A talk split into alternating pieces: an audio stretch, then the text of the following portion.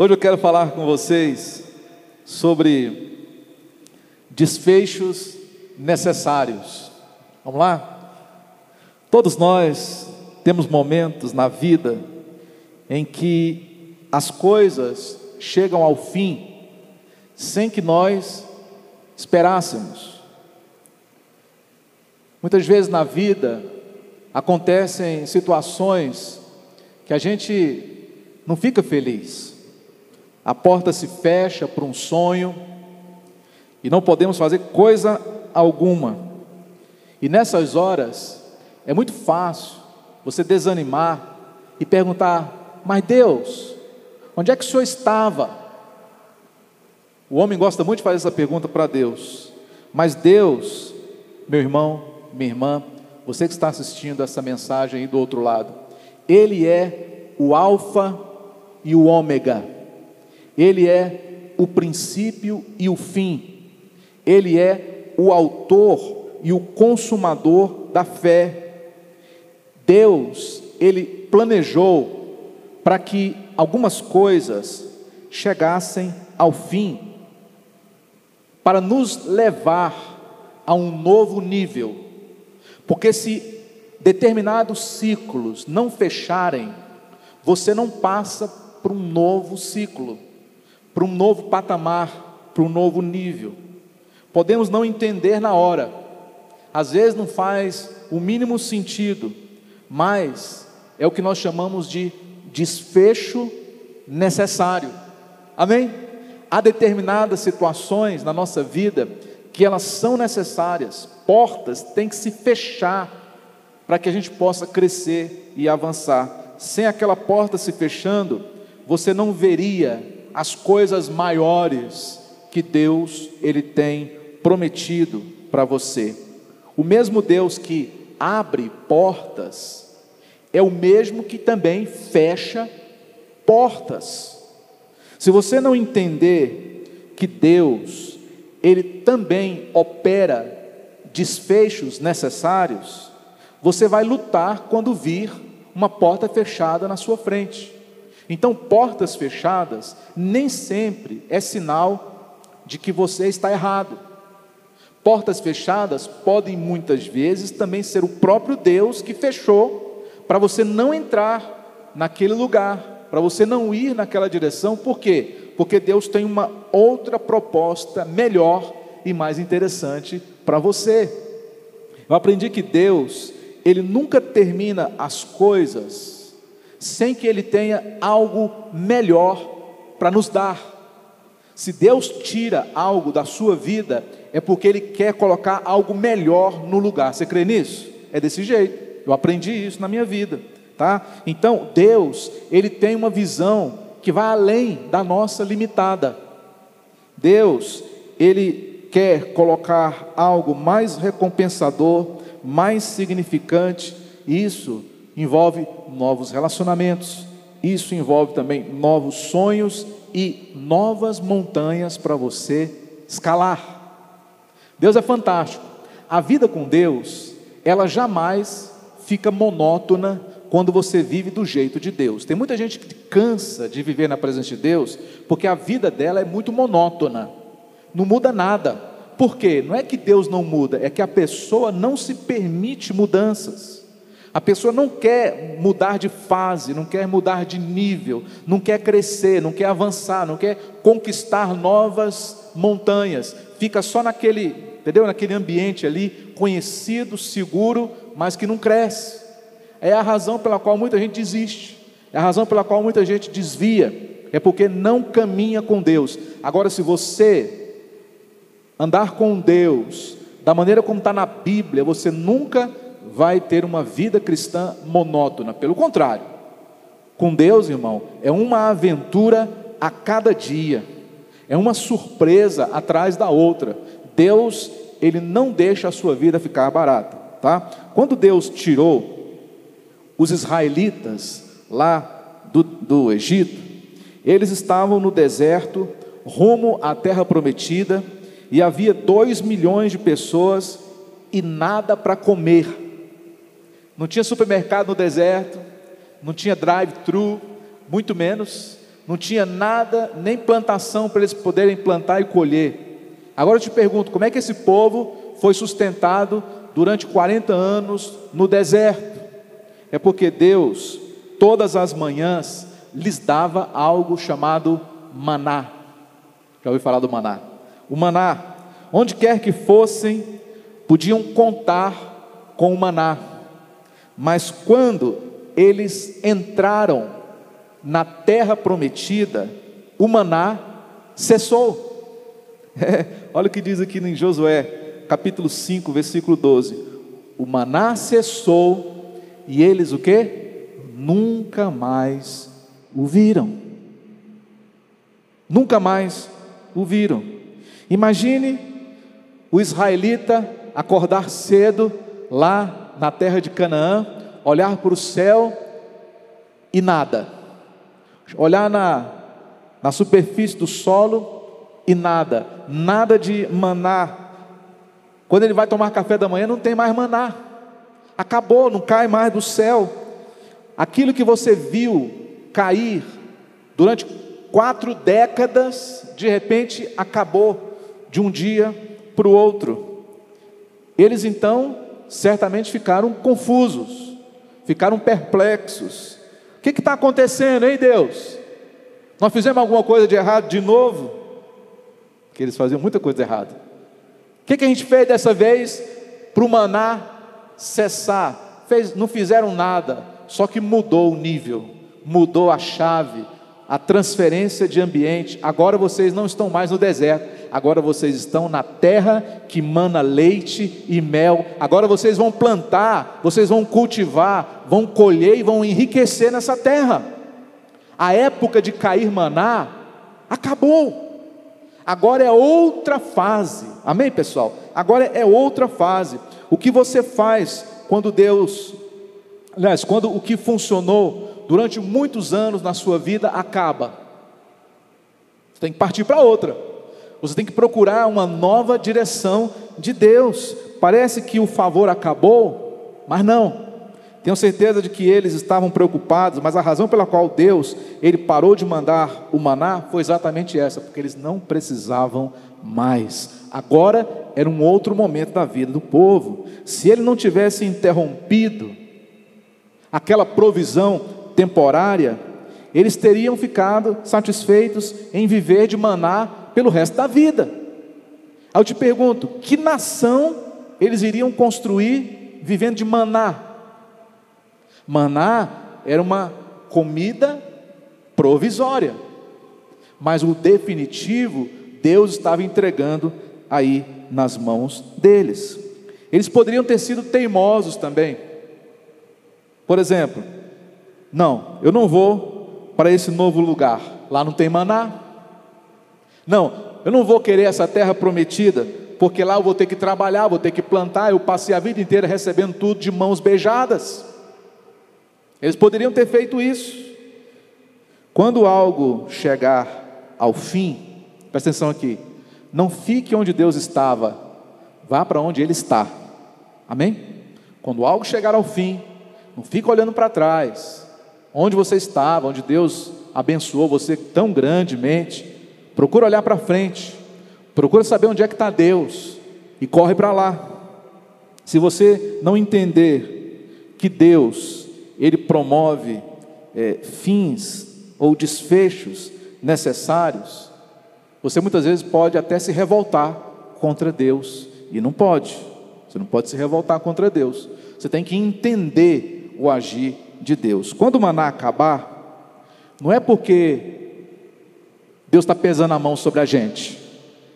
Quando o maná acabar, não é que você perdeu o valor, é que uma nova porta está prestes a abrir na sua vida. Amém? Hã? Então, olha só, você vai ter a oportunidade de descobrir novos lugares, que não teria se ficasse naquele mesmo ambiente. Você vai ter agora a oportunidade de conhecer novas pessoas, novas conexões que você jamais conheceria se você permanecesse ainda naquela época lá. Então, veja, amizades, oportunidades, tudo vai mudar quando Deus mudar você também de lugar. de fase. A atitude certa deve ser qual? Deus, eu confio em Ti. Que o Senhor tem sempre a melhor saída, de que o Senhor tem sempre a melhor proposta. Eu não gosto do que está acontecendo. Seja fiel, seja sincera com Deus. Deus, eu não concordo com o que está acontecendo, mas eu confio de que o Senhor tem o melhor para a minha vida. Há desfechos que são necessários para a gente poder avançar. Eu sei que o Senhor está cuidando de mim, eu sei que o Senhor está direcionando os meus passos, e quando o maná cessa, é sinal de que o leite e o mel está chegando. Amém? Na Escritura, Ruth e a sua, é, a sua cunhada, Orfa, elas perderam os maridos. Sua sogra, Noemi, também ficou viúva. E Noemi procurou as suas noras e disse assim para elas: Meninas, é hora de vocês voltarem para suas cidades, porque eu não vou ter mais condições de ter filhos, e vocês também não têm como esperar, se eu tivesse, esses meninos crescer para vocês casarem de novo. Então, seria melhor vocês voltarem para suas cidades e lá procurar um marido para vocês casarem, porque eu não tenho mais nada para oferecer para vocês.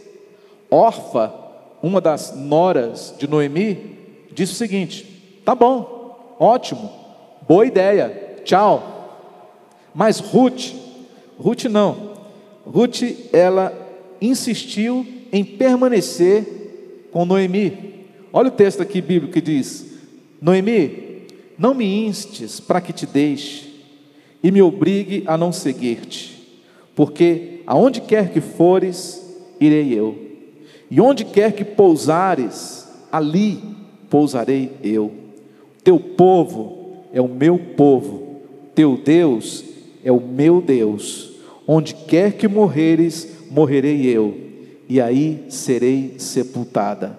Faça-me o Senhor o que bem lhe aprouver, se outra coisa que não seja a morte me separar de ti. Que lindo, é ou não é? Coisas mais lindas que eu já ouvi na palavra de Deus, é isso aqui, gente. A confissão de uma nora para sua sogra. Que Deus bem lhe aprover outra coisa que não seja a morte para me separar de ti. Ruth, ela teve esse posicionamento diferente, por exemplo, da sua cunhada. Noemi disse: Ruth, procurar outra pessoa, eu sou uma velha, que não tenho mais nada para te oferecer, não venha comigo, não tem futuro, se você, se você ficar comigo, vai viver a sua vida. Mas Ruth, ela não abandonou sua sogra. Ela voltou com Noemi e lá, vocês conhecem a história, ela conheceu Boaz. E o Boaz foi o pai de Obed. E Obed foi o pai de Jessé. E Jessé foi o pai do maior rei que já passou na história de Judá e de Israel, o rei Davi, o próprio Cristo se autodenominou filho de Davi. E a Ruth, ela poderia ter perdido essa oportunidade, mas não perdeu. Eu acho que uma das coisas mais difíceis para nós, sabe o que é, pessoal? É deixar as coisas acontecerem. Uma das coisas mais difíceis, você sempre vai querer colocar a mão. Mas ouve o que Deus está te falando nessa manhã. Deixa acontecer. Não põe a mão, não. Deixa que Deus está no comando da sua vida. A gente briga muitas vezes com portas fechadas. Ninguém gosta de porta fechada. Inclusive a gente sempre atribui a Deus portas o quê? Abertas. Mas lá em Apocalipse fala que eis que põe diante de ti uma porta que ninguém pode fechar. Mas lá também fala que Deus é aquele que abre e ninguém fecha, e que fecha e ninguém abre. Deus também fecha portas. Sim ou não? Fecha. Agora, se Deus chegou a um ponto de fechar uma porta para você, levanta as mãos para o céu e agradeça a Ele, tá bom? Você tem que perceber, Deus, Ele faz coisas na nossa vida para melhorar a nossa vida e não para prejudicar a nossa vida. O maná cessou porque algo melhor chegou, mais gratificante. A pergunta é: você vai continuar confiando nele, mesmo quando uma porta se fecha? Você vai continuar confiando nele, mesmo quando as pessoas se afastarem de você? Você vai continuar fechando, aliás, confiando nele, mesmo depois que você for rejeitada ou rejeitado por alguém, por pessoas? Não é um acaso, é um desfecho necessário. É Deus posicionando você para coisas novas que Ele tem preparado para você. Outra coisa, Jesus, quando Ele estava lá na cruz, Ele estava próximo de um desfecho necessário. Chegou um momento em que a Bíblia fala que então Jesus, depois de ter tomado o vinagre, disse: Está consumado. Ali parecia que tudo tinha acabado. Quando Jesus morreu na cruz, parecia que finalmente os seus inimigos conquistaram a vitória sobre ele. Ele até admitiu que acabou, ele falou, acabou de falar aí, ó, está consumado. Mas a verdade é que aquele momento foi um desfecho necessário. Amém, pessoal? Tudo fazia parte do plano de Deus. Se ele não fosse crucificado, ele então não seria morto. Ele mesmo disse lá aos soldados que escarneciam dele: Ei, eu poderia chamar aqui doze legiões de anjos agora mesmo para virem me resgatar, mas eu não vou fazer isso. Porque isso aqui que está acontecendo comigo tem que acontecer, é necessário. Momentos antes ele rogou ao pai: Pai, se possível, passa de mim esse cálice, se não, que ele venha, porque eu estou disposto a enfrentar o que for preciso. Ele estava dizendo: Você pensa que está no controle? Soldados romanos, Pilatos. Não, quem está no controle é Deus. Ninguém tirou a sua vida. A Bíblia fala que Ele mesmo deu voluntariamente a si mesmo pela nossa salvação. Então a sua vida em seu corpo físico cessou ali, na cruz, no Calvário, mas apenas para que ele pudesse no terceiro dia ressuscitar, voltar então agora num corpo glorificado, com todo o poder, com toda a glória e também com as chaves da morte e do inferno nas mãos. Então foi necessário que Jesus morresse na cruz, aquele desfecho precisava sim acontecer. Maria Madalena foi então com algumas mulheres ao sepulcro naquela manhã de domingo colocar perfumes no corpo de Jesus. Um anjo as encontrou lá e disse assim: Ei, por que, que vocês procuram o vivo entre os mortos. Jesus não está aqui, ele ressuscitou. O anjo estava dizendo: Ei, por que, que vocês estão indo para um lugar onde Deus não está mais? Vocês têm que ir para o lugar onde Ele está, porque a orientação foi: diga aos discípulos e a Pedro que eu irei adiante deles para Galiléia. eu encontro com vocês lá. Então eles estavam buscando Jesus no lugar errado. Estavam buscando Jesus onde ele não estava. Estavam buscando Jesus na fase anterior, quanto que Jesus já estava lá na frente, na Galiléia, esperando por eles para aquele banquete maravilhoso, pessoal. Essa porta tinha mesmo que fechar, aquele maná tinha que cessar, para que eles pudessem avançar, para que a salvação pudesse chegar também a nós. O próximo nível da vitória também vem com a porta fechada. O novo favor de Deus, a vida abundante, vem depois de portas fechadas. Quando Jesus disse está consumado, aquela palavra, ela é simbólica.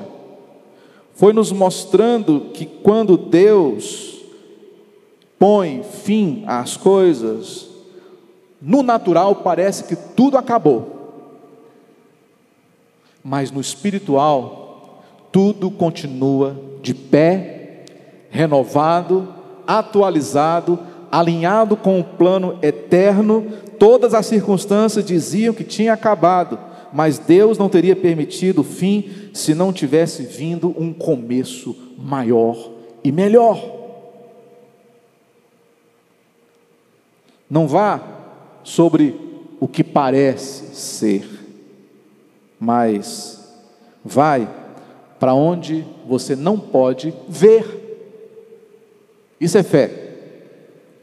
Pelo natural, às vezes a pessoa foi embora. Puxa vida, a pessoa foi embora, me deixou sozinho. Amém. No natural parece que você perdeu, mas no espiritual você não perdeu não. A empresa fechou, fui demitida, fui demitido. Ao natural, parece que tudo acabou, mas espera lá, calma. Quem é que está no comando da tua vida? Quem foi que prometeu cuidar de você? Não foi Deus? Então fica tranquilo que Ele vai resolver a tua causa. Não, des... não estressa, não, porque confia no Senhor e Ele vai te surpreender. Não foi assim a vida toda? Não teve a época do maná e depois a época da... do leite e mel? Teve. Então vai ter a nova fase da sua vida, espera melhores coisas de Deus. Lá em 1 Reis, no capítulo 17, Deus, ele disse para o profeta Elias ir para a beira de um riacho em Kiriate, porque os corvos iriam alimentá-lo lá. Conhece essa história? Elias então foi para a beira do riacho, e ele chegou ao riacho, e assim como Deus prometeu, ele teve provisão semana após semana. Elias, na beira do riacho, em Querite, não precisava buscar comida. Por quê? Porque, como um relógio que não atrasa, os corvos traziam comida para ele todo dia, várias horas por dia. Eu tenho certeza que passou pela cabeça de Elias, quando ele estava lá na beira do riacho, que não existiria um lugar melhor do que aquele. Pode imaginar um riacho de Querite, ele deitado lá, sem precisar trabalhar, Deus mandando toda hora comida para ele. Deus, mas que lugar maravilhoso! Não tem lugar melhor do que esse aqui no mundo, não. Até que Deus chega para Elias e fala o seguinte: Elias, o riacho vai secar. E o riacho secou. E os corvos deixaram de visitá-lo com a comida. E aí o que, que Deus diz para o profeta? Vá imediatamente para a cidade de Serepta, em Sidom, e fique por lá. Ordenei a uma viúva daquele lugar que lhe forneça comida. Quê? Mas está na Bíblia que, do início ao fim, de que as viúvas é que são cuidadas pelos profetas, de que é papel dos profetas cuidar das viúvas, o Senhor está me mandando ir para ser sustentado por uma viúva. Não faz sentido, né, irmãos? Deixa eu abrir um parênteses aqui e falar para vocês o seguinte: tem horas que as coisas de Deus não fazem sentido algum. Tem horas que você olha assim, Deus, só pode estar de brincadeira. Não é possível um negócio desse. Senhor, só tem um senso de humor muito forte, porque eu não tenho. Senhor, como é que o Senhor me tira de uma situação como essa, aqui da beira do riacho em Querite, com tudo de bom e do melhor, sem precisar fazer nada, e agora o Senhor me manda para Sarepta, para eu ser sustentado por uma mulher, por uma viúva? Certamente passou isso pela cabeça dele. Mas como um homem de Deus, ele foi. Entendeu, pessoal? Tem que ir. E ou seja, a, a história conta que quando ele chegou em Sarepta, o seu ministério, que era deste tamanhozinho aqui, tornou-se um ministério profético conhecido de todas as, as regiões. O que Deus fez na vida de Elias, na cidade de Sarepta, não está escrito em nenhum lugar.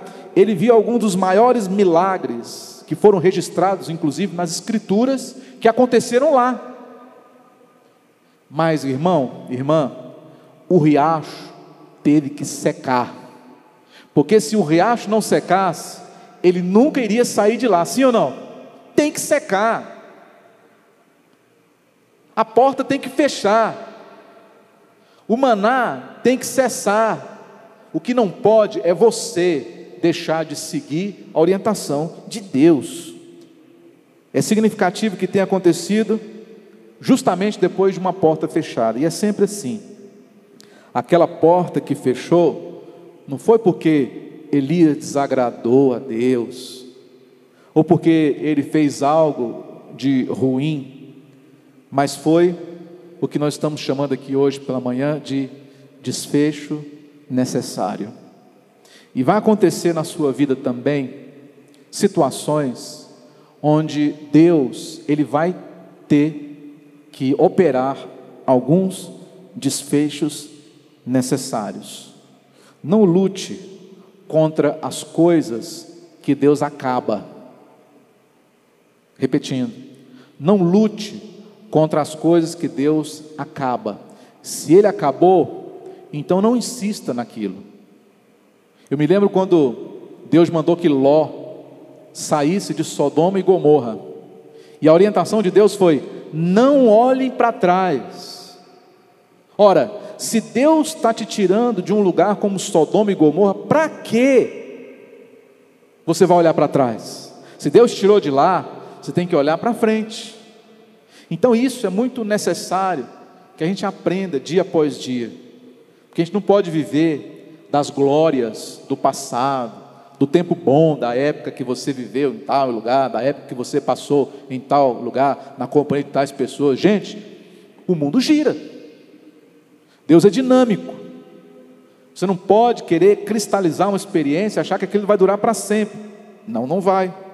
Fica atento, viu? Os caminhos de Deus não são os nossos caminhos. Os pensamentos de Deus não são os nossos pensamentos. Olha aqui, presta atenção. Às vezes, querida, querido, o riacho vai secar. Às vezes, o maná vai cessar. Às vezes, a órfã vai embora. Mas isso é necessário para que você cresça, para que você evolua, para que você mude de fase, para que você experimente o novo de Deus. Esses eventos que eu citei aqui são históricos, mas não são aleatórios. Tudo está interligado com o plano maior de Deus. É a mão de Deus que fez tudo isso aqui acabar. É a mão de Deus que fez tudo mudar. Foi a mão de Deus que fechou a porta, foi a mão de Deus que secou o riacho, foi a mão de Deus que impediu o maná, foi a mão de Deus também que levou Cristo para a cruz. Foi a mão de Deus que fez com que Ruth passasse por tudo que ela passou. Quando as estações estão mudando, você tem que ter muita atenção, tá? Olha aí para a tua vida tem que perceber quando é que a estação mudou, quando é que a nuvem andou.